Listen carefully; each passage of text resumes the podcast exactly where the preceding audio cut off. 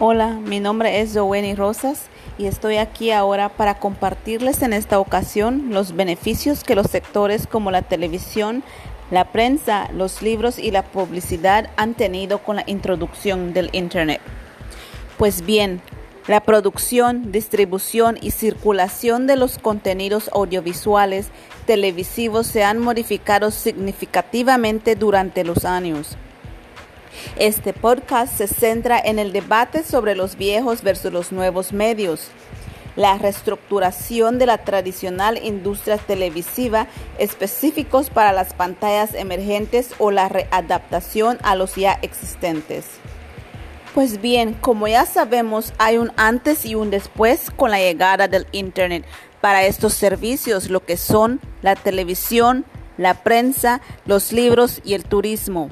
En el caso de la televisión, solamente consumías lo que las empresas televisas nos ofrecían, los programas que ellos querían ofrecernos y el horario que ellos querían. En la prensa era por medio de un periódico, lo cual se tenía que adquirir a un costo. En el caso de los libros, de igual manera solicitarlos físicamente en una tienda o en una biblioteca. Ya con la llegada del Internet todo esto ha cambiado. Con la llegada de los celulares en nuestras vidas todo cambió. Tenemos el celular con acceso a Internet, incluso podemos ver películas, novelas, programas en el horario que tengamos disponibles, incluso en cualquier dispositivo que tengamos al alcance. De esta forma, esto causa que la televisión ya no sea tan vista como antes. Ahora hablaremos de la publicidad y los beneficios que traen a través del Internet. La masiva y rápida introducción de Internet y su uso casi interrumpido por prácticamente todo el mundo, sobre todo a raíz de la generalización de los teléfonos móviles con conexión, ha provocado el crecimiento espectacular de este tipo de publicidad. En consecuencia del crecimiento de Internet, también aumenta el universo de posibles compradores de bienes y servicios a diferencia de la publicidad tradicional que busca compradores al azar. La publicidad a través del Internet va justo al comprador. La publicidad en Internet nos permite llegar a millones de personas ubicadas alrededor del mundo y también permite que las publicidades estén disponibles las 24 horas, los 365 días del año. La publicidad tradicional es presentada buscando la casualidad de que un posible comprador la vea y se interese en ella. La publicidad vía Internet se presenta directamente cuando el posible comprador ya está interesado. Utilizar un medio publicitario dentro del Internet, así como diseñar un anuncio para estos medios, es mucho menos costoso que en el caso de los medios publicitarios tradicionales. Bien, ahora hablaremos del periodismo. El periodismo era tradicionalmente concebido como un proceso más fabricado de días enteros en las calles en busca de la noticia en el que cada periodista era como una república independiente y las noticias pertenecían a quienes la buscaban, no a quienes la esperaban. Sin embargo, hoy en día no es así.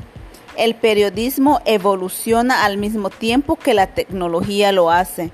Por eso los diarios digitales que se encuentran en Internet han ido incluyendo más contenido audiovisual como imágenes, videos y audios. Así el periodismo se va adaptando a la demanda y las necesidades del público.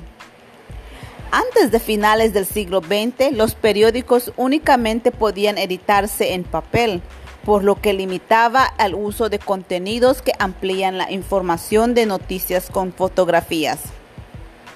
Con el desarrollo del Internet esto ha cambiado, por lo que también se puede encontrar otros medios además de imágenes. Todo este tipo de contenido se puede ver en el siglo XX, tanto en un ordenador como en otros dispositivos más modernos como los smartphones y tablets. La gran cantidad de contenido diverso y audiovisual genera un impacto mayor en los lectores que el de los tradicionales periódicos en papel. Ahora hablaremos de los libros digitales. El avance tecnológico nos ha traído una nueva versión de los libros en formato digital. Esto no implica que van a desaparecer los libros en formato físico, pero estos van perdiendo terreno día a día entre los usuarios, especialmente entre las nuevas generaciones. Para esta nueva forma de lectura se han creado distintos aparatos especializados Después de eso, se ofreció a los usuarios libros gratis en distintas páginas y portales de Internet. Un libro digital es mucho más económico que un impreso y en muchas ocasiones se encuentra gratis en Internet. Por esta razón ya no hay que ir a una librería para comprarlo, únicamente es necesario una conexión a Internet y en menos de 5 minutos lo podrás estar leyendo sin salir de casa. El sector turístico y el sector turístico constituye sin duda el perfecto ejemplo de cómo la digitalización del usuario ha sido capaz de transformar un modelo de negocios. La adecuación a la demanda de un consumidor cada vez es más informado y exigente, con gran capacidad de influenciar y que vive a golpe de un clic ha ocasionado que no solo se haya producido una transformación en los procesos o en los productos ofertados, sino también en la que respeta al surgimiento de nuevos nichos de negocio. En general, un sitio web tiene más información sobre un establecimiento que un folleto o una publicidad en un medio gráfico no solo por el formato y la factibilidad de incorporar movimiento a las imágenes, sino también porque permite actualizar en forma constante la información. Por eso en la página de internet de un hotel no solo se puede ver las tarifas completamente actualizadas, sino que también pueden conocer las diferentes actividades que se, se llevarán a cabo en los próximos días o semanas en el lugar.